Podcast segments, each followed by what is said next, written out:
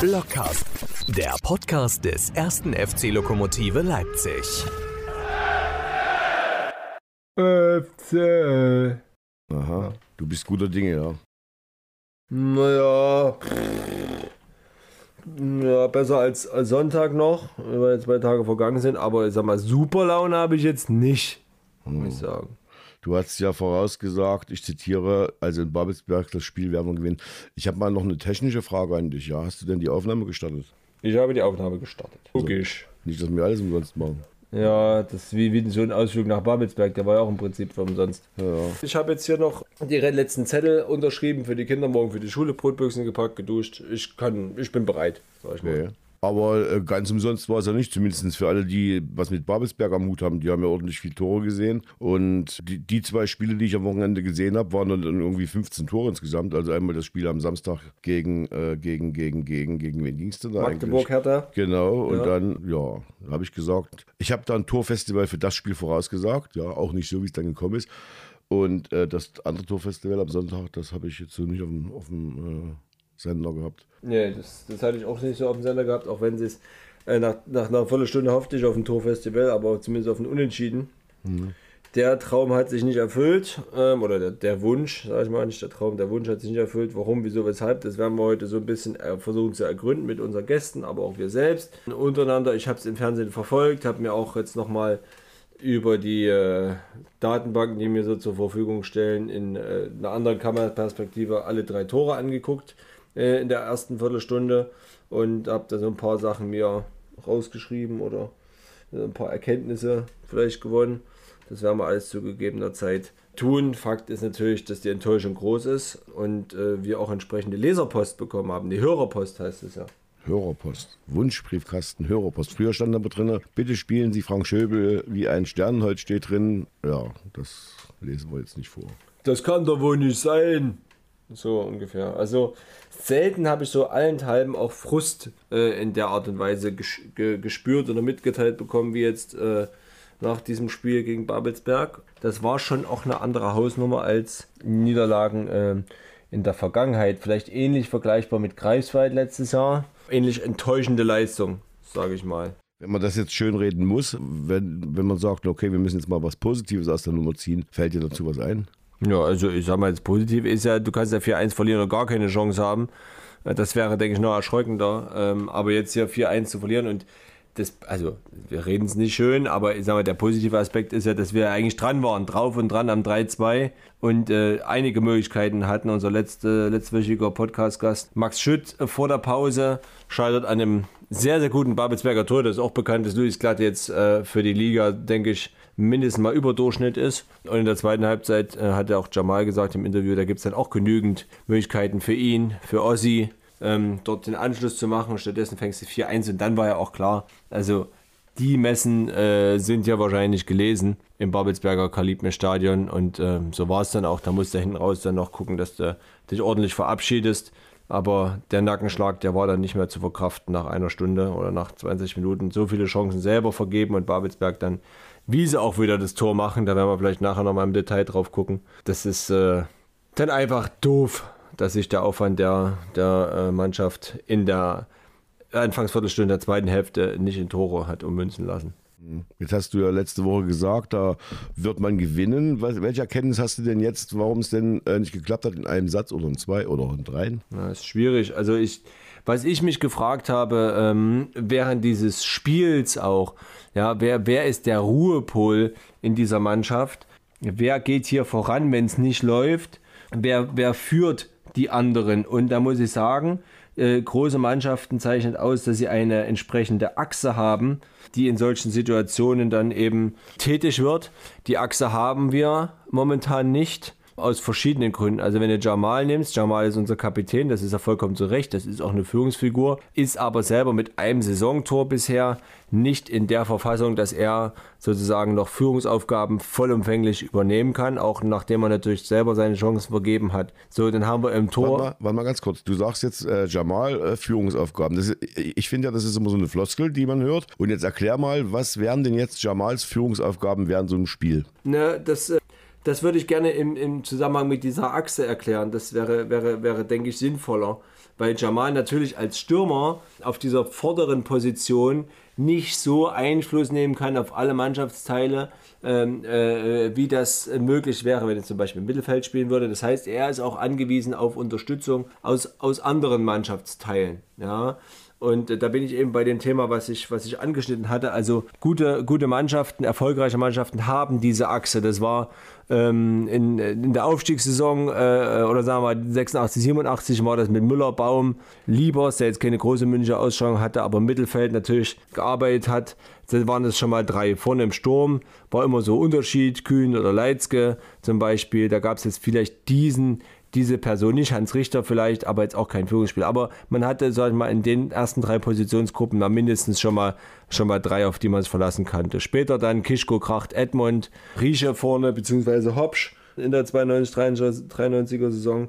2007, 2008 beim Landesliga-Aufstieg, da hatte man einen, einen richtig guten Tor damit Jan Evers, Holger Kraus, René Häusler vorne im Sturm, im Zentrum mit Manuel Starke in, in, oder in der Abwehr damals noch ähm, einen, sehr, sehr guten Verteidiger. Im Zentrum zum Beispiel mit Alexander Kunert oder Marcel Hensken, ein, ein Spieler, der dort auch äh, Zeichen gesetzt hat im, im Zweikampfverhalten und auch, auch geführt hat, allein durch seine, durch seine Aktivität äh, im Spiel. Das sah nicht immer gut aus, technisch schon gar nicht, was, was Marci geleistet hat, aber der war eben präsent, der wollte jedes Spiel gewinnen. Das hat er Mitspieler und Gegenspieler eben allein durch seine Intensität in den Zweikämpfen und bei seinen Läufen spüren lassen. Und wenn wir 2020 drauf gucken, da hatten wir eben diese Achse zum Teil. Ja, Torhüter müssen wir nicht drüber reden, aber wir hatten mit Zickert, Schinke, Pfeffer, Ziane auch wieder in, in, in Prinzip fast allen Positionsgruppen Führungskräfte.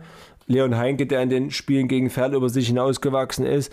Und, und, dort hast du gemerkt, in der Saison, solange Lukas Wenzel zum Beispiel noch da war im Tor, der war ja auch ein, äh, sag ich mal, einer, der äh, gute Leistung gebracht hat. Davor mit Benny Kirsten, gerade in der schwierigen Phase unter Joppe, als Benny Kirsten noch im Tor stand, äh, auch einer, der dort äh, zu dieser Achse beigetragen hat.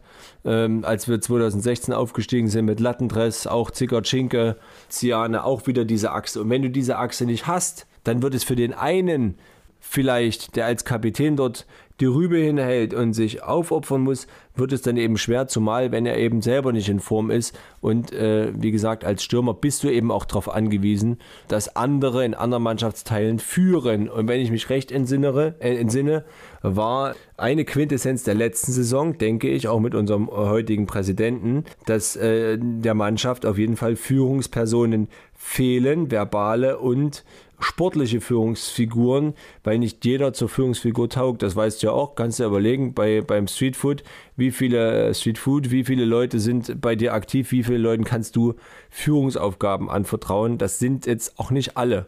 Ja, und jetzt haben wir den Torwartwechsel mit, mit, mit, mit Müller zu Dogan. Ist jetzt auch äh, für Isa ein ungünstige, äh, ungünstiges Comeback gewesen mit dem, mit dem Spielverlauf.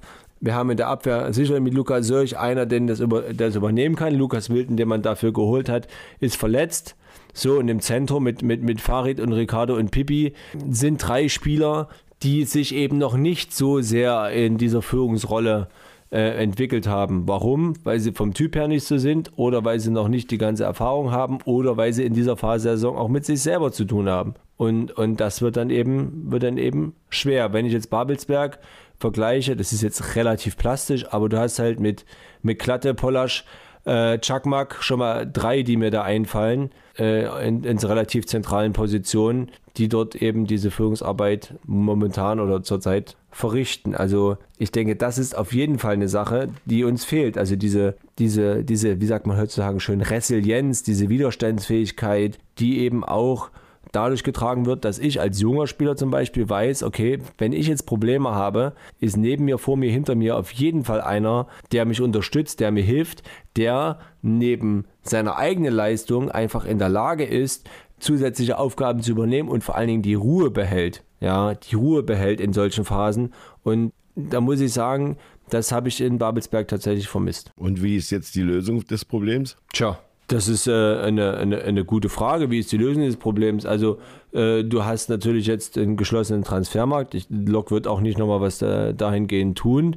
Du musst halt gucken, dass du diese, diese Spielverläufe einfach vermeidest, ja, dass du als Mannschaft schon von Anfang an in diese Intensität reinkommst, in, diese, in diesen Modus, dass du äh, gemeinschaftlich zunächst erstmal die Null verteidigst. Äh, wir haben viel zu viele Gegentore und daraus eben einen gewissen Teamgeist im Spiel entwickelst, der alle trägt sozusagen, weil Spielverläufe, wo es dann 0-1, 0-2 äh, steht nach 10 Minuten, sind Spielverläufe, die wir im Moment nicht, im Moment, ja, im Moment ist jetzt äh, nach, nach Babelsberg, Babelsberg hat gezeigt, dass es zumindest in dem Spiel nicht möglich ist, diese, diese Spiele zu, zu bestreiten. Ich überlege gerade, warum haben wir es vor zwei Jahren zum Beispiel geschafft, Spiele wie zum Beispiel in Auerbach spät zu gewinnen oder in Chemnitz dann noch zu gewinnen, 3 zu 2 oder in Jena zu gewinnen. Ich denke, auf jeden Fall hat man damit mit Ole Sievers äh, einen, einen, einen, sehr, sehr guten Torwart. Äh, Luca Sörch äh, hat eine überdurchschnittliche Saison damals schon gespielt.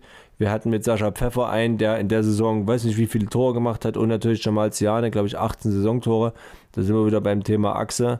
Dazu auf den Außen eben auch gute, gute Leute. Ja, naja, das war jetzt lang ausgeholt, aber das ist so das, was, was ich so ganz allgemein äh, nicht gut finde im Moment. Ja, jetzt geht es nächste Woche nach, nee, diese Woche nach, äh, äh, sag schnell nach, nach. Ja, wohin denn? Nach Bautzen? Nach Bautzen. Schwierig, aber in die Senfstadt. Ja, Bautzen wissen wir vom, vom, vom letzten, vorletzten Jahr. Unangenehm. Eine Mannschaft, die sich auch ein Stück weit weiterentwickelt hat, die aber vor allen Dingen übers Konterspiel kommt. Das haben wir mit Eilenburg äh, äh schmerzlich erfahren müssen mit Ball nicht ganz so stark ist. Ähm, zumindest letztes Jahr nicht gewesen. Ich habe dieses Jahr nicht gesehen. Ähm, also auf der Müllerwiese ist jetzt auf jeden Fall nichts im Vorbeigehen zu holen. Da, da müssen wir auf jeden Fall ähm, gewarnt sein. Aber da muss ich sagen, das haben wir, wie gesagt, vor zwei Jahren erlebt, ähm, was in Bautzen äh, die Schwierigkeiten sind. Von daher mache ich mir darüber jetzt keine Sorgen. Das Ding, das Credo lautet ja, du kannst ja Fehler machen, aber machst du bitte nicht zweimal. Gut, dann würde ich sagen, wir äh, holen uns mal unseren ersten Zuschauer, ich meine unseren ersten Gast ins Gespräch und fragen den mal so, wie es Wetter in Leipzig ist. Erster Gast für heute ist äh, Martin Kirschstein, unser, wer der jetzt sagt, wer Martin wer, ja, unser aktueller Stadionsprecher und äh, Lockruf-Redaktionsmitglied. Hallo Martin. Äh, guten Abend, hallo Marco und auch hallo Thomas natürlich. Wie viel Spaß macht es zurzeit, äh, Stadionsprecher bei Lok Leipzig zu sein? Na, das wechselt immer ab. Ne? Also das ist äh, logischerweise abhängig vom vom Ergebnis, äh, was gerade so passiert. Und äh, ja, wenn es gut läuft, dann macht es Spaß. Aber wenn die Mannschaft äh, mal nicht gewinnt, dann machen Gegentore, Durchsagen natürlich keinen Spaß. Das ist leider so. Die Erfahrung habe ich schon gemacht. Die äh, Frage ist, äh, die sich mir stellt, Martin, warum bist du eigentlich immer noch Stadionsprecher? Es hieß doch eigentlich mal, du machst das nur übergangsweise. Ja, äh, genau. Das Provisorium hält am längsten. Ne? Den Satz kennst du sicherlich. Ich bin eingestiegen damals äh, mal schnell für ein Spiel. Das war damals äh, gegen Luckenwalde, vor im Oktober, ist fast ein Jahr her. Bei dem 2 0 Sieg gegen Luckenwalde hat mich vorher, einen Tag vorher, Martin Miet angerufen, hat gefragt, ob ich mal schnell aushelfen könnte. Und danach hieß es so, ja, ich könnte das ja weitermachen. Und dann sollte ein anderer Stadionsprecher gefunden werden mit Bewerbungen, die es so äh, vom Verein gab. Äh, also Bewerbungen, die, die, die, Sache wurde ja ausgeschrieben so ein bisschen.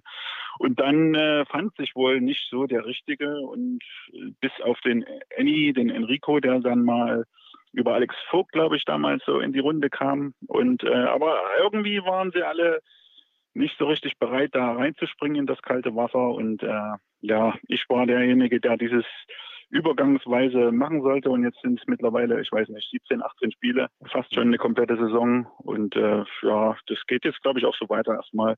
Ist es schlimm? Nö, das ist nicht schlimm. Das ist schon okay. Ich habe mich mittlerweile an die Aufgabe gewöhnt. Es ist ja im Prinzip genauso ein Ehrenamt wie, wie auch Lockruf zu machen. Äh, ähm, ja, das Lockruf mache ich ja auch weiterhin, wie ihr schon äh, angesprochen habt. Also wenn es mal wieder dazu kommt, jetzt am Sonntag soweit sein, dass ich auch mal wieder äh, Lockruf machen könnte. Und mhm. ja, also gibt es noch so ein paar kuriose Sachen, die natürlich da mit reinspielen, dass ich äh, ein, zwei, drei Spiele auch mal gemacht habe, Lockruf und Stadionsprecher zusammen.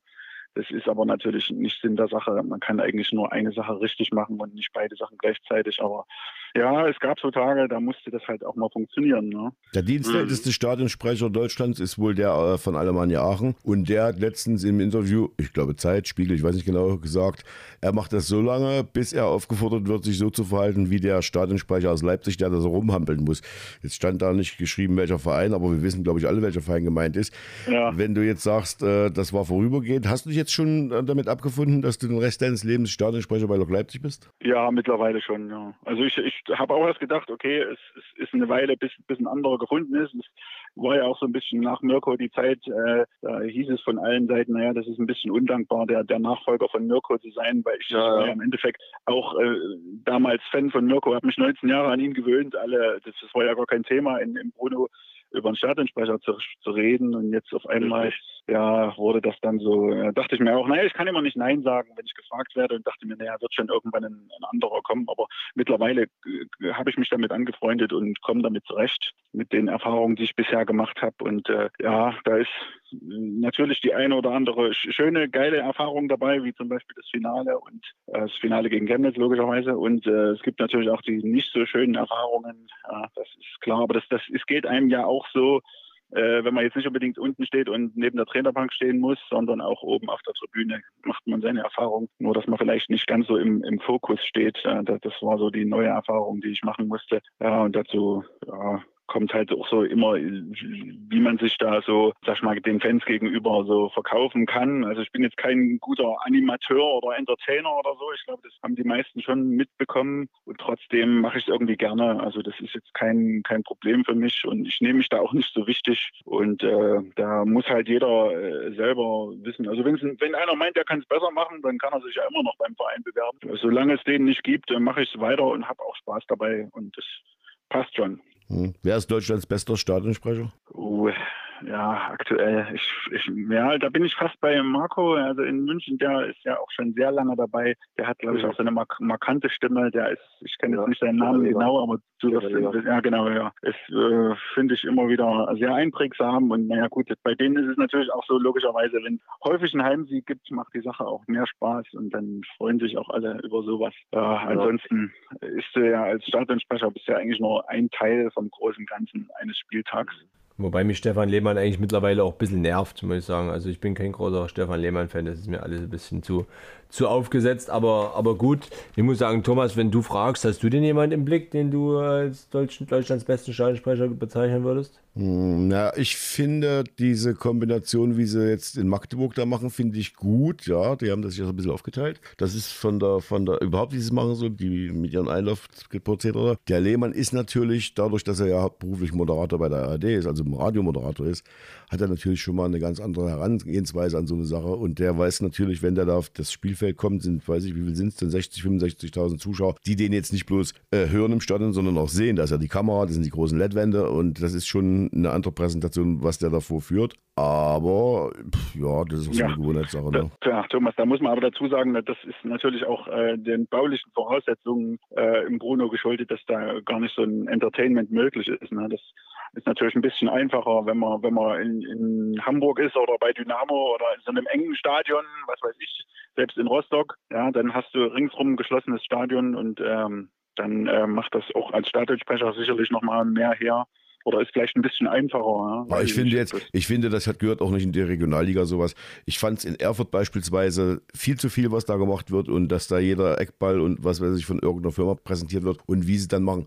Also ich denke mal, das ist bei uns schon gar nicht mal so schlecht, wie es da läuft. Also Stadionsprecher aus Stadionsprecher und ich sag mal, ab der zweiten Liga mag es dann sein, dass der Showanteil da durch die Sponsoren, durch die Erwartungen, durch die Voraussetzungen ein bisschen was anderes ist. Aber in der Regionalliga, glaube ich, sollte man auch da weitgehend darauf verzichten. Ja, ja. Denke ich auch. Was kriegst du denn so für, für, du hast schon gesagt, Reaktionen? Kriegst du einige? Was sind denn so die Reaktionen, die am häufigsten kommen? Ja, doch überwiegend positive. Sonst, also, sage ich mal, zu 90 Prozent, äh, ich will jetzt nicht sagen Schulterklopfer, aber die meisten, äh, die normal sich artikulieren können, sind äh, zufrieden und äh, sagen, das läuft gut und ich soll weitermachen, alles, alles okay. Es ist natürlich, äh, die, die, anderen 10 Prozent sind dann, äh, sag ich mal, die Heimniederlage vorm Dammsitz. Da kommen dann schon mal äh, Kommentare von Leuten, die ich nicht kenne. Und dann, ja, was sagen Sie denn? Vielleicht nicht ganz so. Was, was sagen Nee, die? das gehört jetzt hier, gehört jetzt hier nicht, glaube ich, nicht hin. Also das. Mach mal einen Uf da! Ge genau. Naja, aber wie gesagt, das ist so ein Stimmungsding, das ist auch immer ein bisschen abhängig von, von der Sache, wie es eben auf dem Platz läuft. Also für die naja. Stimmung im Stadion sind für mich äh, drei Faktoren verantwortlich. Also nicht nur, nicht nur der Stadionsprecher, sondern eben auch die Fans und äh, die Mannschaft. Also die drei Faktoren äh, machen die gute Stimmung und dann äh, ja, würde es auch äh, einfacher sein oder es würde keinen interessieren, wenn die Mannschaft äh, hoch gewinnt oder normal gewinnt, ihre Spiele gewinnt, dann ist egal, wer der Stadionsprecher ist. Ja, wie gesagt, da nehme ich mich nicht so wichtig. Auch wenn da negative Kommentare kommen, die kann man eigentlich am nächsten Tag dann wieder vergessen haben. Du hast natürlich als Stadionsprecher auch viel mit den Gästeteams zu tun, musst hier und da mal fragen, habt ihr gewechselt oder wen wechselt jetzt ein und so. Wie sind da die, die Erfahrungen, die du machst? Ja, ist spannend immer. Das ist spannend. Das äh, ändert sich wirklich äh, auch, daran sieht man auch, wie, wie professionell die einzelnen Vereine arbeiten. Die einen sagen dir, äh, jetzt wechseln wir aus und sagen dir die Rückennummer und die anderen, die sagen gar nichts. Dann kommt nicht mal ein Mannschaftsbetreuer, dann musst du halt selber gucken als Stadionsprecher, dass du auch wirklich alles mitbekommst. Und dann äh, ja, ist so ein bisschen die Aufmerksamkeit äh, gefragt, dass man auch von der Perspektive, sage ich mal, wenn man unten an der Trainerbank steht, ist es schon schwer zu sehen oder auch selbst auf der Tribüne oben. Manchmal verlassen ja die Spieler beim Auswechseln das Spielfeld auf der gegenüberliegenden Seite. Dann siehst du die Rückennummer nicht. Du weißt zwar, wer eingewechselt wird, aber du siehst nicht, wer das Spielfeld verlässt. Und dann, ja, ja. Und dann mach mal die Durchsage vernünftig, bis der Spieler hinten rumgelaufen ist und dann siehst du erst die Rückennummer. Ja. Also da, das ist manchmal ein bisschen spannend. Und deswegen hofft man immer so, dass entweder einer von den Gästen auch eine Tafel mit hat, hier die Tafel zum Hochhalten, was bei uns der Silvio macht. Äh, schöne mhm. Grüße übrigens an Silvio Schönke. Der weiß jetzt, mit dem wir haben uns auch mal abgesprochen, dass er natürlich auch unsere Tafel, wenn die bei der Auswechslung zum Einsatz kommt, dass er die auch in Richtung Tribüne halten muss. Weil ich auch nicht immer unten an der Trainerbank stehe. Das ist ja mittlerweile so, dass ich auch ab und zu mal oben sitze, äh, entweder bei euch oder beim Technikplatz. Äh, nicht nur weil, weil ich da sitzen kann, sondern es hat auch äh, praktische Gründe. Ja. Mit der Technik bei uns im Stadion ist auch nicht immer so einfach. Ähm, wenn schlechtes Wetter ist oder starker Wind, dann äh, haben wir arge Probleme mit der Technik. Ja. Selbst mit einem Mikro, was äh, gerade mal drei Jahre alt ist oder relativ neu ist, ähm, äh, hat ja die Technik immer wieder Aussetzer, was auch die Fans mitbekommen. Und dann, das lag früher auch nicht am, am Mirko selbst und auch nicht an dem Stadionsprecher. Da hat jeder zu kämpfen. Äh, wenn, wenn Wind kommt, dann schaltet die Anlage immer mal kurz ab. Es, es betrifft auch äh, egal wen, der da unten gerade reden muss, ob das Olaf Winkler ist oder, oder irgendjemand anderes, der da unten reinsprechen muss. Und ähm, da gibt es gute Tage und schlechte Tage, ja. Und äh, wenn man merkt, heute hat die Anlage irgendwie ihre Macken, dann sitze ich auch häufiger mal oben oder wenn es regnet oder ja, wie auch immer, wenn es erforderlich ist, beim Lockruf machen zum Beispiel. Mhm. Ich finde einen Stadionsprecher, stelle ich mir so vor, dass der so ein riesen Fernglas um hat und so eine Schiebermütze und dann da Ah, das war, glaube ich, auf der Rennbahn eher so als auf dem. Ich wollte gerade sagen, es sind doch die Kiebitz äh, auf der Rennbahn, Thomas. Ja, das sind die an. Keine Handfrei noch für ein äh, Fernglas. Aber äh, wir hatten ja mal das äh, Vergnügen, ich glaube, es war in Bernburg, da hat der Stadionsprecher äh, unsere Mannschaft auch vorgestellt. Und der hat ja alle Namen falsch angesagt, bis auf den Sportsfreund Heiko Scholz, glaube ich, wenn ich mich recht erinnere. Ja, wie, ja. wie, wie oft äh, passiert es dir, dass ein Spieler zu dir kommt, der sagt, ich heiße aber nicht Jadicic, ich heiße nämlich Jadicic nicht? Nee, das ist überhaupt noch nicht passiert. Und ähm, ich mache das ja so, dass ich dann äh, vor dem Spiel, schon lange vor dem Spiel, eben mal verantwortliche Frage, wie der Name ausgesprochen wird, wenn man ihn nicht irgendwo anders schon mal gehört hat. Und selbst wenn man mal einen Namen falsch ausspricht, beschwert sich eigentlich keiner, weil also wenn man sich Mühe gibt, dann ist das auch nicht so falsch. Und äh, wenn, wenn mir wirklich was unklar ist, dann frage ich vorher und dann bekommt man meistens auch eine ordentliche Antwort. Und dann, ja, hat sich noch keiner beschwert bis jetzt. Gut, äh, gut zu wissen. Das werde ich nämlich auch von dir nochmal wissen, ob du, ob du dich vorbereitest oder wie du dich auf Spiele vorbereitest. Das hast du ja jetzt beantwortet. Du warst nicht in Babelsberg, ne? Ähm, bei diesem Spiel jetzt nicht. Nein, ich bin aktuell in Österreich und mache eine Woche Urlaub. Ich bin gerade mal nicht äh, abhängig von irgendwelchen Schulferien. Und deswegen ja. habe ich das ah. Spiel hier im Fernsehen gesehen. Ach, siehst du, da fällt mir eine Frage noch ein. Das ist natürlich jetzt auch zunehmend kompliziert. Bei jedem Heimspiel musst du jetzt eigentlich anwesend sein als Stadionsprecher. Hast du das zu Hause schon äh, erfolgreich durchmoderiert? Äh, ja, natürlich. Das, das war ja am Anfang so ein bisschen die, die, die Problematik, sagen wir mal, ob man sich jetzt das dauerhaft äh, vorstellt oder ja, ob es nur ein Übergangs-Ehrenamt äh, ist. Aber im Endeffekt hat sich das ja in der Familie natürlich schon längst rumgesprochen und es ist jetzt eingeplant. Ja. Da steht zu Hause ein Kalender, so eine Tafel und da schreibe ich immer dran, wann die Spiele sind. Aber meine Frau kommt ja auch ab und zu mit ins Stadion. Das ist ja, die hat ja selber eine Dauerkarte und ja, wir waren ja früher eigentlich mal äh, gemeinsam auf der Gegend gerade, aber das ist natürlich jetzt nicht mehr möglich. Je größer das Spiel ist, umso eher muss ich los. Also ja, also das, das Finale gegen Chemnitz zum Beispiel, da war ich zwei, drei Stunden vorher schon da, weil du hast einen Ablaufplan, den bekommst du vom Verband und dann ähm, kannst du nicht wie ein normaler Fan erst äh, eine Stunde vorm Spiel äh, da sein. Das geht nicht. Ähm, du musst ja schon vielleicht mal wissen, dass die Technik läuft und eventuell auch eine Stunde vorm Spiel schon irgendwelche Durchsagen machen.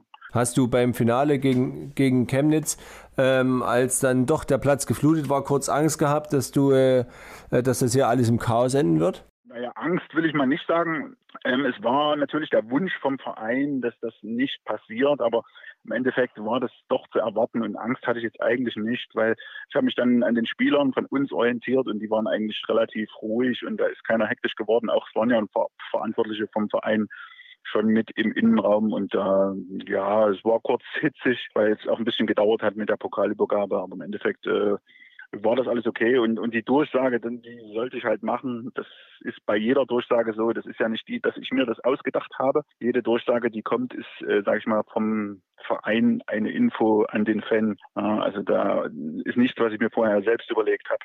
Jetzt kommen wir zurück zum, zum Babelsberg-Spiel. Was ist dein Eindruck, äh, was ist dein Eindruck gewesen jetzt vom Babelsberg-Spiel äh, vom Fernsehen, vom Fernseher? Ja, naja gut, so eine Niederlagen passieren halt. Äh, es war halt die Frage, wann es bei uns mal wieder passiert. Und irgendwie ist es ein bisschen ein kurioser Ablauf gewesen, dass wir erst das Spiel in Jena gewinnen und dann so eine Niederlage passiert. Umgedreht wäre es vielleicht einfacher gewesen für alle Beteiligten, aber jetzt, sage ich mal, die zwei Niederlagen gegen Greifswald und gegen Babelsberg haben sich ja vielleicht doch ein bisschen angedeutet schon auch mit der Geschichte in Meuselwitz. Und deswegen, ähm, ja, war ich jetzt nicht so überrascht oder ich, sage mal, ich kann mit so einer Niederlage besser umgehen, die so eindeutig ist, wo man, wo man klar sieht, was die Fehler waren und wo man sieht, äh, dass es eben aktuell mal eine Krise gibt. Das, das hat jede Mannschaft, da sind wir nicht die Einzigen.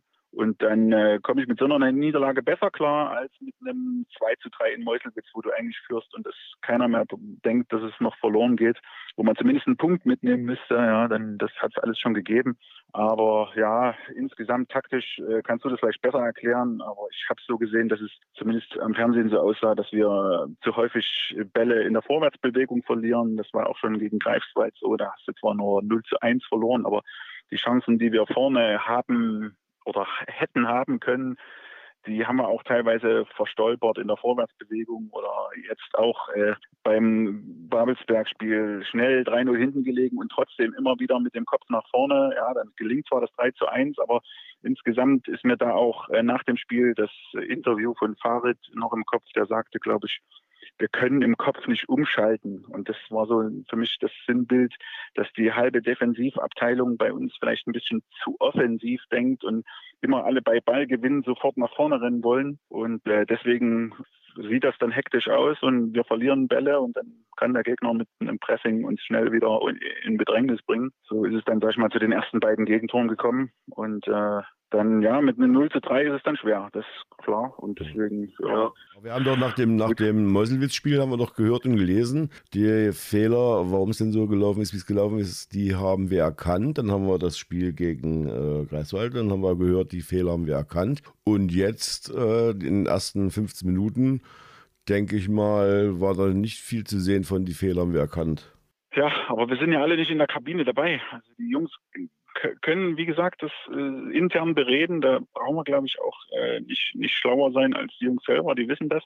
Aber offensiv ähm, gelingt, gelingt eben an so einem Tag nicht viel. Dann gehen eben die eigenen Chancen nicht rein. Und man kann auch nicht immer nur in Rückstand geraten. Das ist, was Jamal auch so andeutet. Wir, wir bekommen aktuell zu viele Gegentore und das ist eben so, da, da kannst du sagen, okay, wir haben die Fehler erkannt, aber abgestellt bekommst du sie trotzdem nicht. Und dann, ja, passiert es halt mal, dass man da so verliert. Und jetzt wird sich zeigen, wie wir darauf reagieren. Ich denke mal, ähm, in Bautzen, das wird äh, natürlich richtungsweisend. Wäre es auch so gewesen, auch ohne diese Niederlage, aber ich will nicht wissen, wie wir in Bautzen gespielt hätten, wenn wir jetzt nicht mal in Babelsberg, sag ich mal, auf die Nase gefallen wären. Das hätte auch in Bautzen dann äh, übel ausgehen können. Und das äh, die Bilanz gegen Bautzen ist ja äh, sicherlich dir auch bekannt, Marco, als alter Auf jeden Fall. Stadtexperte. Ja, ich glaube, wir haben in So viele Siege dort gab es nicht. Von 16 Spielen habe ich mal geschaut, äh, haben wir nur zwei gewonnen und sechs Niederlagen. Also es ist verheerend, die Bilanz in Bautzen. Und das muss den Jungs vorher eigentlich klar sein, dass es dort erstmal darum geht, so, so verrückt wie es ist, dass man dort äh, vielleicht wieder reinkommen kann und endlich mal sich darauf konzentriert, mal ohne Gegentor äh, durchzukommen, dass man vielleicht mal äh, nicht unbedingt äh, direkt Favorit oder diesen Favoritengedanken hat, äh, wenn man da zu einem Fünftligisten reist. Ja. Also sonst war man da ja immer äh, im Pokal, wie, wie Alme auch sagt, da geht ja alles. Da kann auch schnell mal was schiefgehen. Aber gerade jetzt sollten eigentlich alle wach sein, dass das nicht wieder passiert, dass man nicht wieder in Rückstand gerät. Das wäre so meine Wunschvorstellung. Rein theoretisch wären wir jetzt auf Platz 2 oder auf 1 oder auf 2. Jetzt sind wir auf Platz, was sind wir denn, 9 oder sowas. Und jetzt haben wir die Situation, dass wir sagen, ja, alles, was wir uns vielleicht vorgenommen haben, ist erstmal alles weit, weit weggerückt. Wir spielen nicht so, wie wir wollen oder können. Äh, Jetzt kommt das Pokalspiel mit einem hoffentlich guten Ausgang für uns. Und danach, denke ich mal, sind die Spieler dann, wenn sie rausgehen gegen den nächsten Gegner, so gehemmt, dass sie dann komplett noch anderes Zeug spielen. Wie ist jetzt deine Frage konkret? Also, Naja, meinst du, meinst, du, meinst du jetzt, wenn die Spieler jetzt, äh, ich nehme das, das Spiel, das Pokalspiel nehme ich jetzt mal raus, aber wenn die jetzt dann nächste Woche wieder, zu, übernächste Woche zum Pflichtspiel antreten, sind die von Haus aus dann so gehemmt oder sind die dann im Kopf so weit zu, dass die sagen, naja, jetzt spielen wir mal was ganz anderes und äh, versuchen dann irgendwas ganz Neues dahin zu setzen, was dann vielleicht doch nicht klappen könnte? Oder meinst du, die sagen, nee, wir halten jetzt an unserer Taktik fest und spielen weiter so wie bisher, versuchen halt die Fehler abzustellen? Ne, ne, weiter so wie bisher kann es fast nicht sein. Ich Also meine die muss sich Taktik. Ich meine die Taktik, nicht Ja. das Spielverhalten. Ja, ja aber ob es die Taktik, ja, das ist ja im Endeffekt was, was die Mannschaft vorher so vor dem Spiel in der Sitzung bespricht. Ja, in, in Bautzen kannst du ja nicht sagen, okay, äh, wir brauchen kein Tor. Du musst ja ein Tor schießen oder mindestens mehr als eins. vielleicht. Ne, ne, ne, das, Und dann, das, das, Pokalspiel meine ich ja, wie- gar nicht. Ich meine, Naja, aber danach, du kannst ja erst nach dem Bautzen-Spiel das nächste beurteilen. Also das hängt ja davon ab, wie es in Bautzen läuft. Ja. Ich denke mal, in Chemnitz danach auswärts ist auch kein Zuckerschlecken. Ne? Das wird da genauso Ja, schwer. Selbst wenn du in Bautzen gewinnst, äh, Chemnitz will auch endlich den ersten Saisonsieg. Und da ist der Wille wahrscheinlich entscheidender als die Taktik. Äh, äh, wer da besser in die Zweikämpfe kommt, sage ich mal, das die Grundtugenden, die Basics, wie man schon so schön sagt, ne, das sind ja alles diese Phrasen, die Stammtischweisheiten, die dann leider wieder äh, offensichtlich werden, ne, äh, wie das dann in Chemnitz aussieht. Also ich denke erstmal nur an Bautzen und dann haben wir bis dahin noch eine Woche mehr Zeit. Okay, wir werden mal den Jesse Sirk befragen, wie er das Babelsberg-Spiel erlebt hat ähm, und äh, ob er den Stadionsprecher des ersten FC Lok schon kennt. Ähm, aber wenn er aufmerksam ist, dann, dann wird er dich schon kennengelernt haben. Ja, könnte sein. Also ich hatte ja kurz ein Interview bei ihm mit der Saisoneröffnung, aber ich glaube, äh, so oft haben wir uns noch nicht in die Augen gesehen. Auch bei dem ein oder anderen Interview jetzt. Ähm, nee, also es könnte sein, dass er das noch nicht so genau weiß, aber ist nicht schlimm. Wir werden uns schon noch kennenlernen. Und das soll nicht als Droh Drohung verstanden werden. Ja. also Werner Hansch habe ich rausgesucht. Das ist ein, das ist ein Stadionsprecher, so wie ich mir den vorstelle. Weit bekannt. Ja. Richtig. Ja, Werner Hansch ist ein Name in Deutschland. Gut, dann würde ich sagen, hä, ähm, bevor Thomas dich noch fragt, ob du kochen kannst, beenden wir einfach das Gespräch und bedanken uns, dass du bei uns warst. Das ist gerne wieder, äh, Martin. Und äh, was passiert jetzt noch in Österreich? Ein, zwei Tage hier das Panorama genießen. Ja. Da habe ich äh, lange darauf gewartet, dass endlich mal so eine Hochdruckwetterlage ist und man hier herrlich Fotos machen kann. Und äh, am Donnerstag fahren wir zurück, dann bin ich pünktlich zum Wochenende da und äh, kann am Sonntag nach Bautzen fahren. Ja, bis dahin, ja, morgen noch einen Tag hier. Zum Thema Panorama kann ich noch sagen, das, was ihr immer so gerne sagt, wollte ich auch mal loswerden. Herrlich. Ja. Kann man mal nicht an Fußball denken. Ja, das ist auch mal schön tatsächlich. Schönes Lichtdach, glaube ich, für die Fotografen. Und ja, dann viel Vergnügen und hoffentlich mit einer lächelnden Heimfahrt am Wochenende. Und dann nächste Woche bist du dann wieder im Einsatz. Nee, am Wochenende bist du im Ja. Einsatz schon mit Lockruf. Naja, gut, das eine Lockruf und dann das nächste Heimspiel ist ja erst noch eine Weile hin. Ja, genau. Gut, danke. Schönen Abend, viele Grüße an die Familie und genießt den restlichen Urlaubstag noch. Danke euch. Danke. Ciao. Ciao. Ciao. Martin, der neue Stadionsprecher, Lockruf-Kommentator und Österreich-Urlauber.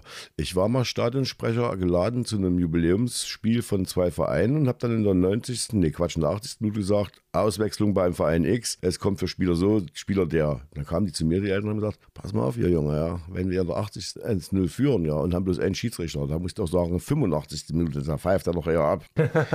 der Schiedsrichter wurde mir angekündigt, als gucke dir den an, der hat 20 Kilo so viel. Der bleibt im Mittelkreis, der bewegt sich nicht, der kann das nicht sehen. Sprecher ist gar nicht so leicht, sage ich dir. Muss da verschiedene, verschiedene Anforderungen erfüllen. Das ist auch so ein, so ein, so ein Bauerntrick. Ähm, wenn du jetzt äh, die Mannschaft bist, die Außenseiter ist und äh, das Spiel soll endlich abgepfiffen werden, dass der Stadionsprecher dann eben in der 85. schon sagt, dass die in der 88. Spielminute wechselt unsere Mannschaft aus und so, in der Hoffnung, dass da irgendwas äh, dann äh, passiert, aber äh, das klappt halt nicht immer. In dem Fall hat es dann nicht geklappt und die haben, glaube ich, sogar noch den Ausgleich gekriegt. Also war ich dann, glaube ich, auch noch daran schuld. Das Spiel haben wir jetzt genug auseinandergepflückt oder auch nicht. Ja, gibt es noch das eine oder andere zu sagen. Nachher. Mhm. Dann, wir, wir, können mit, mit Jesse ja nochmal drüber reden. Weil wir werden es auch nicht äh, final auflösen können. Und soll ich dich dann jetzt schon nach einem Tipp fragen fürs nächste Spiel oder lieber nicht? Eher nicht. Nicht. Tendenziell irgendeine Idee? Da meinst du mit dem nächsten Spiel das Pokalspiel? Ja, natürlich. Also mein Tipp wäre. Da kommen wir weiter. Gut, wenn das jetzt schief geht, ja, dann. Ja, dann äh, muss ich das nächste Mal immer sagen, wir verlieren, dann gewinnen wir offensichtlich. Ja, dann dann, dann gibt es ja kein nächstes Mal, dann ist ja Pokal beendet. Das stimmt. Also können wir jetzt dir auch einen Teil zu, dann zuschustern. Äh, müssen wir, wir müssen ja irgendwie mal loslegen. Machen wir das so. Ja. Kommst du zum nächsten Spiel wieder im Eilenburg-Trikot? Äh, ich habe jetzt die, nächsten Spieltage, zwei nächsten zwei Spieltage sind ja terminiert, dann im Oktober die Spieltage.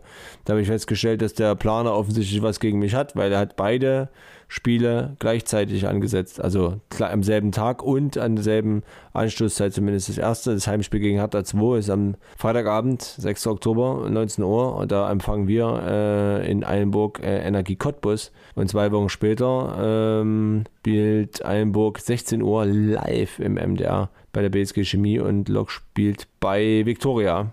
13 Uhr, also auch nicht machbar. Das ärgert mich ein bisschen, muss ich sagen. Aber bloß gut, dass es den Martin gibt, der das ja für uns übernimmt. Du bist ja auch mehr am Essen am Wochenende als am, als am Kommentieren. Wir haben unseren nächsten Gast, der ist wie letzte Woche unser Gast auch mit einem Einstieg hier im Podcast bestimmt glücklich, dass er über eine Niederlage reden darf. Und dann hoffen wir mal, dass das auch der letzte ist, den wir hier einladen, der nach einer Niederlage bei uns sich vorstellen muss. Let's go. Ja, bei uns zum ersten Mal dabei Jesse Sirk, ähm, unsere neue Nummer 4 und ich muss mich entschuldigen, ich hatte nämlich bei der Anbahnung dieses Gesprächs Jesse dir zum Debüt gratuliert und jetzt habe ich festgestellt, du hast ja in Jena schon gespielt. Tut mir leid. Alles gut, seid ihr verziehen. das ist nett. Äh, aber ich nehme mal stark an, die, die Erfahrung in Jena war besser als die Erfahrung äh, in Babelsberg jetzt am Wochenende.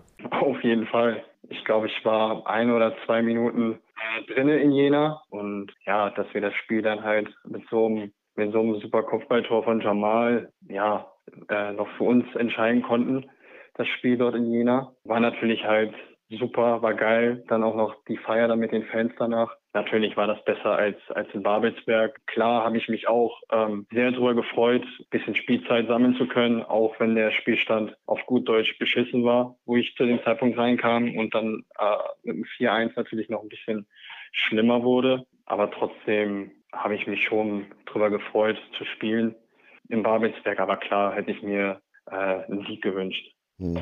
Habt ihr äh, für euch jetzt, ich will jetzt gar keine Erklärung, also du musst jetzt hier nicht in die Details gehen, aber habt ihr für euch eine Erklärung äh, zu dem Spiel oder vielleicht auch zu dem Spiel, ja, das ging an Meuselwitz ein bisschen turbulent zu.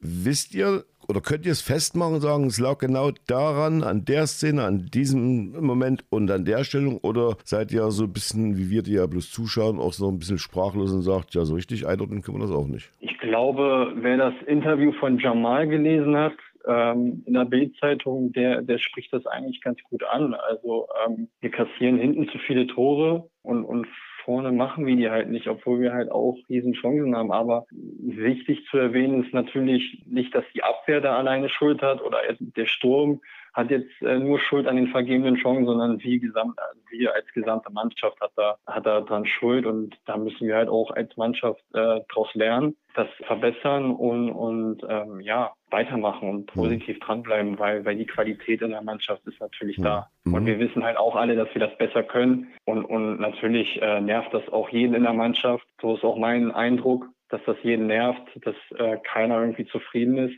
Ähm, und das ist auch schon mal ein gutes Zeichen. Also dass jeder irgendwo unzufrieden mit der Situation ist. Und wichtig ist halt, dass wir da als Mannschaft halt positiv und gestärkt rausgehen. Jetzt, jetzt ohne Namen zu nennen oder ohne auf einzelne Spieler einzugehen, ist es dann so, dass man zu einem Spieler hingeht und sagt, pass mal auf die Szene da, hast du aber das und das falsch gemacht oder warum machst du das in dieser Szene oder warum machst du das nicht? Oder ist das nur eine Aufgabe des Trainers oder findet das auch äh, unter den Spielern statt? Ja, ich glaube, äh, äh, unter den Spielern tauschen dich halt auch aus und redest dann halt auch über irgendwelche Szenen. Das ist, das ist normal, aber ja, also grundsätzlich ist es die Aufgabe vom Trainer und sollte das auch die Aufgabe vom Trainer sein, ähm, weil ich glaube, da kann sich jetzt äh, kein Spieler irgendwie über den anderen äh, herausheben, weil jeder macht Fehler, jeder gute Aktion und, und ja, wie gesagt, jeder bespricht mal so gewisse Szenen von sich oder auch mal von dem anderen, wie so seine Sicht der Dinge ist bezüglich irgendeiner Aktion, aber grundsätzlich sollte das und ist auch die Aufgabe vom Trainer. Und, und das macht der Trainer auch, das macht er auch gut, spricht, spricht die Sachen äh, klar und knallhart an und das ist auch richtig so. Äh, und da sind wir halt als Team jetzt gefordert, das besser zu machen. Und ich mhm. glaube, das werden wir auch besser machen. Hm, meine letzte Frage zu dem Thema. Gibt es bei jemandem in deinem Umfeld, den du dann noch mal persönlich ansprechen kannst, der jetzt äh, speziell das Spiel von dir vielleicht dann noch mal ein bisschen beurteilen kann oder holst du dir das Feedback ausschließlich über die Mannschaft und über den Trainer? Ja, also klar, fragt man mal irgendwie Mannschaftskollegen, wie, wie die das so sehen. Oder der Trainer gibt dann halt sein Feedback oder halt Berater, Freundin, Elternteil, Bruder. Die geben ja alle ihren Senf dazu, was auch okay ist und auch richtig so ist, weil man sollte sich jede Meinung irgendwie mal anhören. Und, und ich glaube, ich bin auch alt genug und habe auch schon genug erlebt, mein Spiel auch selber gut genug reflektieren zu können. Du hast genug erlebt, wenn man so auf deine Vita guckt, auf deine fußballerische, dann äh, hast du schon einige Vereine sozusagen ähm, durchlaufen, trotz dessen, dass du erst 25 bist. Ähm, wie, wie kommt das? Geplant war es nicht, ähm, das ist klar. Das hat sich so entwickelt. Angefangen hat wo ich dreieinhalb Jahre beim VfL in Wolfsburg war. Da hat sich das halt einfach so entwickelt, dass es einfach besser wäre zu wechseln, weil dort einfach mir ja fehlende, also hat einfach die Wertschätzung auch teils gefehlt ähm, für die Leistung, die ich da in, in der Zeit gebracht habe. Und dann gab es halt äh, gewisse Anfragen ähm, aus Deutschland und halt auch vor allem äh, aus dem Norden. Und dann fiel halt relativ schnell die Entscheidung auf Hannover 96. Mhm. Dann wurde auch viel in, in der Zeit, ähm, damals wurde auch viel dann auch äh, umstrukturiert. Kam auch ein neuer Trainer, ähm, Slaven Skelicic wurde dann 17 Trainer, der ist jetzt aktuell Co-Trainer von Miroslav Klose. Und, und das war dann halt mein Trainer in Hannover. Durch ihn durfte ich halt auch das erste Mal bei den Profis als U17-Spieler bei Mirko Slomka damals mittrainieren. Ich glaube 15, 16 war ich da. Und dann kam es dazu, dass er bei Hannover gegangen ist. Und er kommt ja aus der Ecke Frankfurt und ist dann NLZ-Leiter bei FSV Frankfurt geworden. Ja. Weil es dann durch diesen, durch diesen ähm, ja, durch diesen Weggang von Slaven Skilicic ähm, gab es dann halt auch viel Theater innerhalb vom NLZ und dann kam die Anfrage von ihm, ob ich mir das vorstellen könnte, nach Frankfurt zu gehen. Ich hatte definitiv bessere Angebote ähm, als jetzt vom FSV Frankfurt. Aber ich wollte einfach mal raus, auch mal raus aus dem Norden. Und ich glaube, das ist auch nicht so verkehrt, auch mal in seiner Jugendzeit mal komplett aus seinem äh, näheren Umfeld und einfach mal beim Tellerrand hinauszuschauen. Ja, und von dort an bin ich dann erstmal ein paar Jahre in, in, in Frankfurt hängen geblieben. Und, und mhm. kann so ein bisschen auch als meine zweite Heimat bezeichnen. Ähm, habe da immer noch sehr, sehr viele Freunde. Ja, habe dann ein Jahr beim FSV in der U19 gespielt, bin dann zur Eintracht Frankfurt U19 gewechselt, was mein letztes Jugendjahr war und aber auch gleichzeitig mein schönstes, wo ich ähm, sehr, sehr viel mitnehmen durfte. Ähm, die komplette Hinrunde durfte ich unter Armin Fee trainieren und bei, gleichzeitig bei der U19 trainieren und spielen ja, dann wurde ja im Januar, Anfang Februar damals, 2016, wurde ja dann Armin Fee für Nico Kovac ausgetauscht. Ja, und ähm, durfte dann noch unter Nico Kovac noch zwei, drei Trainingseinheiten mitnehmen. Und das war halt ein super Jahr. Und dann war eigentlich relativ schnell fix, dass ich zu Erzgebirge Aue in die zweite Liga wechselt, aber das hat sich dann nach relativ kurzer Zeit zerschlagen. Musste dann halt einen Umweg über TuS Koblenz gehen, wo ich ein Jahr gespielt habe, was aber jetzt nicht so glücklich lief. Und dann war ich halt vier Jahre beim FSV Frankfurt, wo ich auch meine meisten Spiele gemacht habe. Damals hatte ich auch die Option, noch meinen Vertrag zu verlängern, aber habe ich nicht gemacht, weil damals gab es halt gewisse Probleme innerhalb des Vereins von ein, von ein, zwei Personen, die so ein bisschen ähm, die Mannschaft auch kaputt gemacht haben mit Absicht. Obwohl viele Leute, also das war eine überragende Truppe, wir haben eine überragende Saison gespielt, das war die Saison 2021.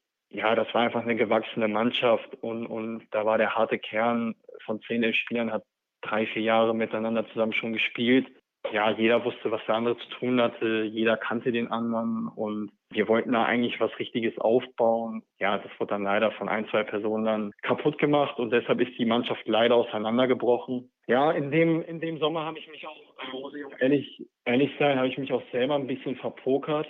Ähm, da habe ich auf, auf ähm, zu doll auf dritte Liga spekuliert oder zu doll auf mhm. dritte Liga geschielt obwohl ich von anderen richtig guten Regionalliga-Clubs äh, Angebote hatte und habe die einfach zu schnell abgesagt und dann war einfach dieser Zeitfaktor halt äh, einfach gegen mich. So, da hatte ich noch drei Optionen und die waren jetzt alle nicht so prickelnd und da war dann ähm, eine Option war dann der KfC Oerding und irgendwie die anderen waren mir zu langweilig. Da wusstest du, ja, du spielst so im Mittelfeld, so um die goldene Ananas beim KfC hat mich halt das so ein bisschen gereizt, weil es war einfach so ein totgesagter Verein. Also der Verein ja. totgesagt, ähm, war pleite und hin und her und da gibt's nur Theater und wie auch immer.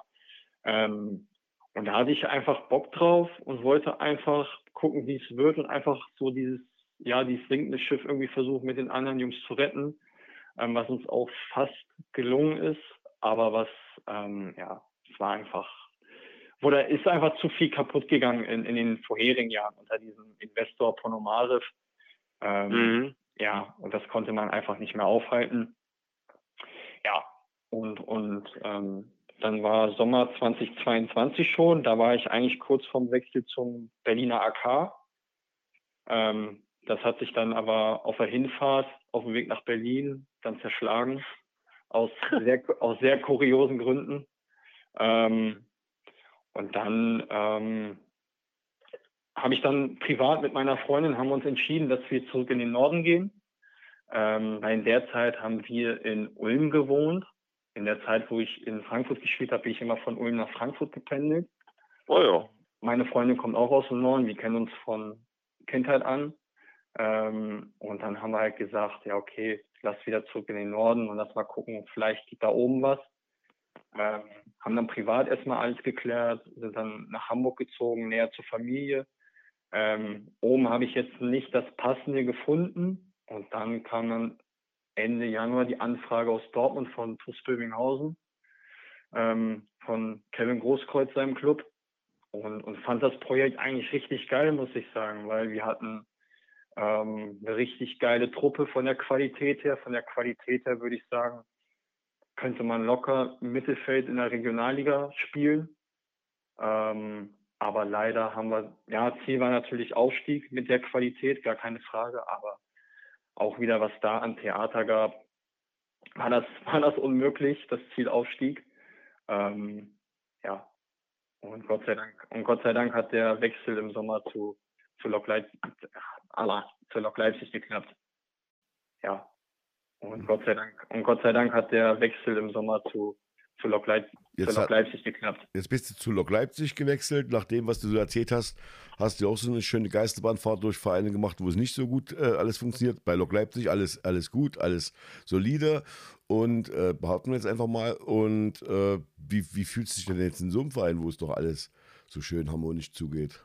Ähm, ja, also beim FSV Frankfurt lief ja auch alles super, ähm, außer jetzt, sage ich mal, das letzte Jahr. Obwohl das letzte Jahr lief auch super für mich, sportlich wie auch innerhalb der Mannschaft. Aber wie gesagt, ein, zwei Personen haben da leider die Mannschaft kaputt gemacht. Nee, also hier, was mir hier gefällt, ist halt einfach, dass ein sehr familiäres Umfeld ist, ein sehr gutes Miteinander, ähm, sehr offen und ehrlich, aber auch trotzdem sehr menschlich. Ja, geiler alter Traditionsverein mit einer super Fanbase und, und mit viel Potenzial. Ist deine Freundin auch mit in Leipzig? Nee, nee, die, ähm, die ist in Hamburg. Da haben wir unsere Wohnung, hat auch ihre Arbeit dort. Und wenn man frei ist und wenn ich mal Zeit habe oder wenn es zeitlich halt äh, passt, dann pendel ich zwischen Leipzig und Hamburg. Dann fahre ich mal unter der Woche auch mal nach Hause. Wie ist dein Verständnis, äh, was Sächsisch angeht? Verstehst du alles, was die sächsischen Mitspieler sagen? Nee, nee, ähm, da bin ich bei Max. Ähm, auch wenn ich das mal, wenn ich mal in der Stadt unterwegs bin und wenn dann da äh, paar echte Leipziger dann mal loswechseln, da verstehst du wirklich gar nichts. Ich versuche, ich versuche, ich versuche es zu verstehen. Ich strenge mich auch an, aber das ist brutal schwer. Also ich fand Hessisch zu Anfang echt schwer. Verstehe ich jetzt, verstehe ich jetzt perfekt, kann ich aber leider nicht so gut sprechen. Aber Sächsisch ist für mich äh, Endlevel. Aha, da sollte vielleicht mal jemand einen Sprachbeauftragten für Sächsisch im, beim ersten FC Lok Leipzig äh, etablieren. Und da, da, fallen wir sofort ein paar Kandidaten ein, die da den Job übernehmen könnten. Ja, ich glaube, Jamal könnte das machen. Sag mal, Jesse, du hast ja wirklich einiges erlebt. Ich erinnere mich nämlich gerade ähm, diese, diese Saison beim KfC Oerding, die du angesprochen hast. Das war ja diese äh, Saison, wo man gehofft hatte, irgendwie drin zu bleiben. Und dann gab es schlimme Niederlagen. 11-0 in Essen, glaube ich, ähm, war da mit dabei. Ähm, und ich glaube, am Ende war der tatsächlich letzter ne? Äh, und, und seid abgestiegen. Ja, tatsächlich. Ähm, Gott sei Dank habe ich bei dem Spiel in, äh, gegen Essen zu Hause nicht gespielt. Da war ich Gott sei Dank gesperrt, muss man einfach sagen, weil die Niederlage war brutal. Vor allem auch die, die, die Wochen danach. Also es hatte ja wirklich wochenlange Nachwirkungen, weil ich habe Mitspieler aus Irland gehabt und der zeigt mir auf einmal irgendwelche Sky-Berichte aus Irland. Die haben von dem Spiel äh, berichtet und das ging durch ganz Europa. Das war schon peinlich. Deshalb muss man ganz klar sagen, war ich froh, nicht auf dem Platz gestanden zu haben. Aber ja, ähm, klar, am Ende sind wir abgestiegen, aber es war am Ende doch knapper als erwartet. So, also wir hätten es, wir haben es doch noch fast geschafft. So, klar, leider haben wir es nicht geschafft, weil am Ende hat einfach die Qualität in der Mannschaft gefehlt. Ähm, wir hatten nicht diese, diese Kaderbreite von 15, 16 Spieler sondern maximal von sieben bis acht. So, und das ist einfach in der Regionalliga zu wenig. Hm, aber die Rückkehr in die, in die Grotenburg hast du, hast du in der Saison mitgemacht, oder? War bestimmt ein cooles Erlebnis. Ja, Grotenburg, ähm, sehr, sehr cooles Erlebnis. Ähm, auch auch ähm, sehr, sehr geile Fans, muss man sagen. Ähm, Respekt, was die was die da ähm, auf die Beine stellen beim KfC und speziell auch ähm, die Gruppe Grotenburg Supporters. Ohne die ähm, würde das würde das Stadion immer noch äh, eine absolute Baustelle sein. Deshalb, die können froh sein, der Verein kann froh sein, dass die so einen Support haben und so eine Fanbase haben. Ja, leider haben wir, habe ich das Spiel auch verloren, die mhm. Rückkehr. Aber trotzdem vom Feeling her war das schon was Besonderes. Also man hat schon gemerkt, das ist ein sehr altehrwürdiges Stadion. Dank dir, Jesse, habe ich jetzt ja mal den Grund gefunden, warum ich meine Elf-Freunde-Ausgaben alle aufhebe. Denn zum einen äh, habe ich die jetzt schnell rausgeholt. Die elf Freunde haben ja über eure Saison berichtet in der Ausgabe vom, was nicht, Juni 2022. Da habe ich jetzt gerade nochmal reingeguckt, deswegen wusste ich das mit der Rückkehr zur Grotenburg. Und zum anderen kann ich mich erinnern, habe ich in der elf Freunden mal was gelesen über Christian Knappmann, ähm, der bei Westfalia Herne äh, damals noch Trainer war. Und jetzt habe ich gesehen, der war in TuS Bövinghausen dein Trainer. Und ich denke, die Erinnerung an die Reportage von Westfalia Herne mit Christian Knappmann war, äh, ist die, dass Knappmann an der Außenlinie äh, ganz schön viel äh, Theater macht. Hat er sich äh, seitdem ein bisschen beruhigt oder ist er auch in Bövinghausen einer gewesen, der viel Theater gemacht hat, dein, dein Trainer? Ah, Knappi, ja, Knappi war dafür bekannt, aber in Bövinghausen hat er sich ja zu den Stories, die ich gehört habe von früher, deutlich gebessert. Also da waren, gab es auch ein paar Momente in manchen Spielen, da ist er völlig eskaliert, ähm, aber auch zu Recht. Aber nee, also zu den, zu den, äh, zu den vergangenen Jahren hat er sich schon, schon gebessert. Und wie ist es an, an der Seite von äh, Kevin Großkreuz zu spielen? Also ich habe, glaube zwei oder drei Spiele habt ihr da zusammen gemacht. Ja, wir haben ein paar Spiele gemacht. Ähm, Im ersten Spiel im Dortmund Derby habe ich sogar eine Vorlage auf ihn gemacht. Nee, war, war cool, muss man ganz klar sagen. Also es ist jetzt auch nicht, äh, alle Tage, dass, dass du mal mit einem Weltmeister in der Kabine sitzt und, und ja auf dem Platz stehst, trainierst und spielst. Das ist schon was Besonderes. Ähm, aber mit der Zeit blendest du das aus, dass er diesen Titel gewonnen hat oder ne, Doublesieger mit Dortmund. Dann ist er halt irgendwann einfach nur noch Kevin, dein Mannschaftskollege, mit dem, mit dem du auch normal schnackst. Aber trotzdem war, war schon cool, muss man sagen, klar. Thomas, äh, du fragst doch sonst für gewöhnlich noch was? Fragst du es auch den Jesse? Ja klar, was ist jetzt deine, äh, de, de, was deine Kochkünste angeht? Wir fragen alle Spieler, die wir zu Gast haben, ob sie kochen können. In letzter Zeit haben wir festgestellt, da sind richtige angehende Sterneköche dabei. Gourmets. Gourmets. Ja. Wie sieht es mit deinen Kochkünsten aus? Die sind jetzt ein bisschen schlechter geworden, weil ich ähm, von meiner Freundin äh, ein bisschen zu doll verwöhnt wurde, ähm, weil die kann überragend kochen. Deswegen ist das so ein bisschen abhanden gekommen. Deswegen halte ich das relativ einfach hier. Ähm, Was heißt das? Ja. Was bedeutet das? ja, weiß ich nicht, Nudeln, Reis, das geht, gar keine Frage. Oder mal ein Steak oder so, ja. Oder einfach einen Salat machen. Also ich halte das relativ einfach. War schon mal besser, aber wie gesagt, ich, ich äh, hat sich jetzt über die Zeit ein bisschen verschlechtert, weil ich zu Hause so gut, weil ich zu Hause so gut verwöhnt werde. Eine letzte Frage habe ich noch, Jesse. Äh, jetzt ist ja die, die Konkurrenzsituation in der Innenverteidigung relativ ähm, groß. Also ich meine, Lukas ist, ist leider verletzt, aber es ist ja noch auf jeden Fall Max ist dabei, du bist dabei, äh, Lukas Sirch ist dabei. Wie siehst du deine Situation im Moment? Klar, also ähm, das war mir aber von vornherein klar, dass die Konkurrenzsituation äh, groß sein wird hier. Aber das, ich nehme das an, wie das ist und ich versuche über gute Trainingsleistungen dem Trainer das so schwer wie möglich zu machen, weil alles andere bleibt mir ja nicht übrig, weil ich möchte ja spielen, also muss ich ja dem Trainer irgendwo eine gewisse Leistung auch im Training anbieten. Ja, und so versuche ich das halt natürlich ähm, ja über gute Trainingsleistungen dem Trainer das so schwer wie möglich zu machen und hoffe, dass er dann irgendwann sagt, ja okay, der hat mir das in der Woche so schwer gemacht, den bringe ich jetzt von Anfang an oder ich bringe ihn jetzt mal in der Halbzeit oder jetzt auch wie im Babelsberg, ah, okay, ich bringe ihn jetzt mal ja, 55. oder so rein. Am Ende liegt das an mir selber. So, wenn ich meine Leistung bringe, denke ich, stehen meine Chancen ganz gut.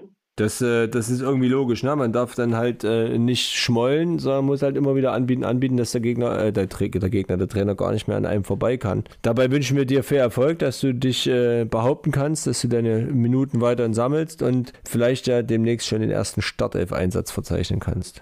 Vielen, vielen Dank, hoffe ich auch. Alles Gute für dich und bis bald. Dankeschön, ja. Dankeschön, danke euch. Wir hören uns. Danke, tschüss. Jawohl, gerne. Ciao. Unser zweiter Gast am heutigen Dienstag, wo wir aufzeichnen, Jesse Zirk. Und wir finden, oder ich zumindest nach wie vor, bleibt es dabei, äh, was unsere Gäste angeht, ein sehr hohes Level, sehr sympathische Menschen, die beim 1. FC Lok Leipzig spielen und arbeiten. Und wenn der Tag kommt, wo wir sagen, oha, jetzt haben wir es erwischt und erlebt, werden wir das auch so sagen, oder? Nee, werden wir natürlich nicht. Ja, also ich muss sagen, also das ist ja jede Woche ein Genuss, äh, äh, mit Spielern äh, von uns zu reden. Als, auch wenn die Ergebnisse vielleicht in den letzten zwei Wochen nicht ein Genuss waren, aber ich fand das letzte Woche und auch die Woche davor mit den Neuzugängen zu quatschen, ist Wahnsinn. Auch was Jesse erzählt hat über seine Karriere und so, das war echt, echt interessant, mal zu, zu hören, wie so einzelne Stationen zustande kommen, ähm, dass man sich auch mal ehrlich sagen, dass man sich auch mal verzockt hat und so. Das kennen wir ja auch, dass es diverse Spieler gibt und gab in der Vergangenheit, die auf Angebote hofften, die sie dann nicht bekommen haben und die dann aber von unserem Trainer äh, wieder in den Schoß des ersten FC Lok zurückgeholt, zurückgeholt wurden. Das Glück muss man dann eben auch haben, wenn man auf andere Angebote hofft. Ähm, also von daher, das, das fand ich ein sehr freundliches, offenes, äh, schönes Interview wie die letzten auch. Und ich habe verpasst, Thomas, eine, einen, äh, wie soll ich sagen, Fun Fact noch ähm, mitzugeben. Ich habe, wir hatten ja diese, diese, diese Geschichte, dass Jesse zusammen mit Kevin Großkreuz gespielt hat. Und die haben so ein paar Spiele zusammen gemacht. Das letzte, was sie laut Transfermarkt.de zusammen gemacht haben, war eine 3 zu 7 Niederlage wohlgemerkt. 3 zu 7 gegen einen, nein, 3, ja genau, 3 zu 7 Niederlage gegen einen Verein namens SG Finnentrop Barmenol oder Barmenol. Das klingt wie so ein Einreibemittel für Rheumakranke. Ja, kann man sagen, ja. Also wenn es deinem Rücken nicht gut dreht, dann äh, reibt der Finnentrop auf die, auf die Lende oder so, aufs Kreuz. Ja, Finnentrop Bahn. Also möchte, du weißt das sicher, da war bestimmt mal eine Food, Street Food Festival. Deswegen weißt du, wo Finnentrop liegt. Nee, in solche, in solche äh, hochwertigen Gegenden reisen wir dann doch nicht. Noch nicht. Nee, wir bleiben in den großen Städten oder so. Aber ich finde solche Städtenamen, die man noch nie gehört hat, die es dann aber wirklich gibt, immer spannend und viel spannender ist, wenn du dann mit einem Einheimischen redest, der dir dann erklärt, warum es denn so heißt, was dahinter so steckt. Ne? Also warum heißt es Ich Beispiel- kann dir sagen, nächste Städte von Finnentrop in der Nähe sind Eslohe, Kirchhundern, Attendorn, Sundern, Balve, Neuenrade, Meschede. Meschede ist, glaube ich, das, was man am ehesten jetzt äh, kennt unter den genannten. Und Warstein kennt ja der eine oder andere auch. Bloß Warstein liegt schon ein bisschen weiter zurück. Und Lüdenscheid, Lüdenscheid. Liegt im Sauerland. Finnentrop. Wie die Spieler alle nicht sächsisch verstehen, da ist mir eingefallen, früher als wir noch die Guinness-Tour gemacht haben, regelmäßig, machen wir immer noch, aber regelmäßig gemacht haben, wir hatten dann Iren dabei, der ist äh, sozialisiert worden in Sachsen und sprach dann äh, Deutsch, also mit Sächsisch, also Irisch, Deutsch, äh, Sächsisch. Das war auch ein Hochgenuss und äh, wenn wir dann so in Zwickau waren, wo so seine Heimat dann war, die neue, und er sprach dann auf der Bühne so, aber er meinte, er spricht Deutsch, ja. Da gab es schon den einen oder anderen, der dachte, er macht sich lustig über die, über die Sachsen, aber das war für ihn Hochdeutsch, was er sprach. Das war es natürlich nicht. Es war sächsisch mit irischem Akzent und das fand ich auch sehr, sehr interessant. Was es auch für, so für Sprachkauderwelsch geben kann, ne? Ich bin gerade ein bisschen irritiert, weil neben dem Sportplatz von äh, für den Trobamenol gab es die Biggelenne Gesamtschule. Und ich dachte, was ist denn die Biggelenne Gesamtschule? Ich finde aber nicht raus, was Biggelenne ist. Also, liebe Podcast-Hörer, Sprachgelehrte, vielleicht kann jemand mal erklären, was Biggelenne ist. Ich tippe darauf, dass es einfach ein Ortsteil von Finnentrop ist, genauso wie Bamenol ein Ortsteil, äh, Ortsteil äh, ist. Biggelenne. Es gibt die Volksbank Biggelenne. Hm. Ja gut, hätten wir das auch geklärt. Ich stelle mir vor, wenn du jetzt in New York bist, sitzt da mit irgendwelchen Leuten und dann fragen die ja dann immer, wo kommen sie her? Das interessiert die zwar nicht, aber die fragen trotzdem. Und dann fängst du an, das zu erzählen und du setzt immer noch einen oben drauf. Dann ist irgendwann mit Sicherheit der Moment, wo die sich gegenseitig anrufen, um einen Vorwand äh, zu haben, den Tisch zu verlassen, weil das interessiert sie ja eh nicht. Und dann diese Auswüchse der deutschen Sprache, da sagen die ganz schnell, äh, so genau wollte ich es gar nicht wissen. Ja. Mark Kleberg. Mark, Mark Kleberg. Unsere Händler waren ja letzte Woche in Mark Kleberg. Ich ja nicht. Und alle haben gesagt, oh, Mark Kleberg, Mark Kleberg, Mark Kleberg. Übrigens ein Riesenlob an die Mark Kleberger. Alle ganz toll, alle nett. Äh, mal was ganz anderes, nicht so wie in Leipzig. Und ja, das haben sie dann auch nicht so richtig verstanden bis Ja, heute. es ist auch äh, wirklich ganz weit auseinander. Das sagt man schon, der Menschenschlag in Markleberg ist ein ganz anderer Ja, als in Leipzig. ja, ja. Vielleicht lag es ja daran, dass Kickers Markleberg den ersten Saisonsieg eingefahren hat in der Landesliga als Aufsteiger jetzt. Ich meine, ich verstehe ganz genau, wo du jetzt hin willst. Den ersten Saisonsieg. Wir, du bist ja haupt, hauptberuflich bist du ja Lok-Fan. Dann im Nebenberuf bist du ja Analysator, Analytiker, Analysatorin, ich weiß gar nicht, wie man das nennt.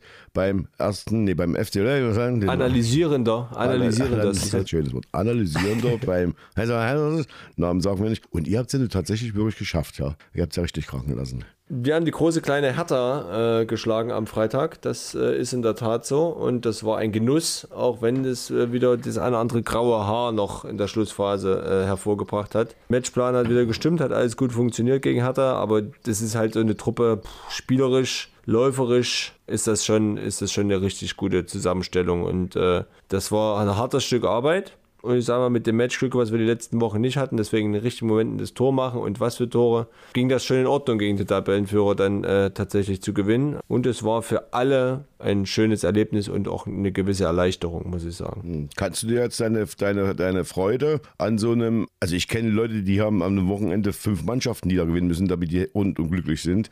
Da ist Handball dabei, da ist Fußball dabei. Der eine von uns, äh, der Geschäftsführer Getränke, der ist, äh, ich glaube, 55 Jahre alt, der ist dann zwischendurch noch in Quedlinburg einen Triathlon gerannt.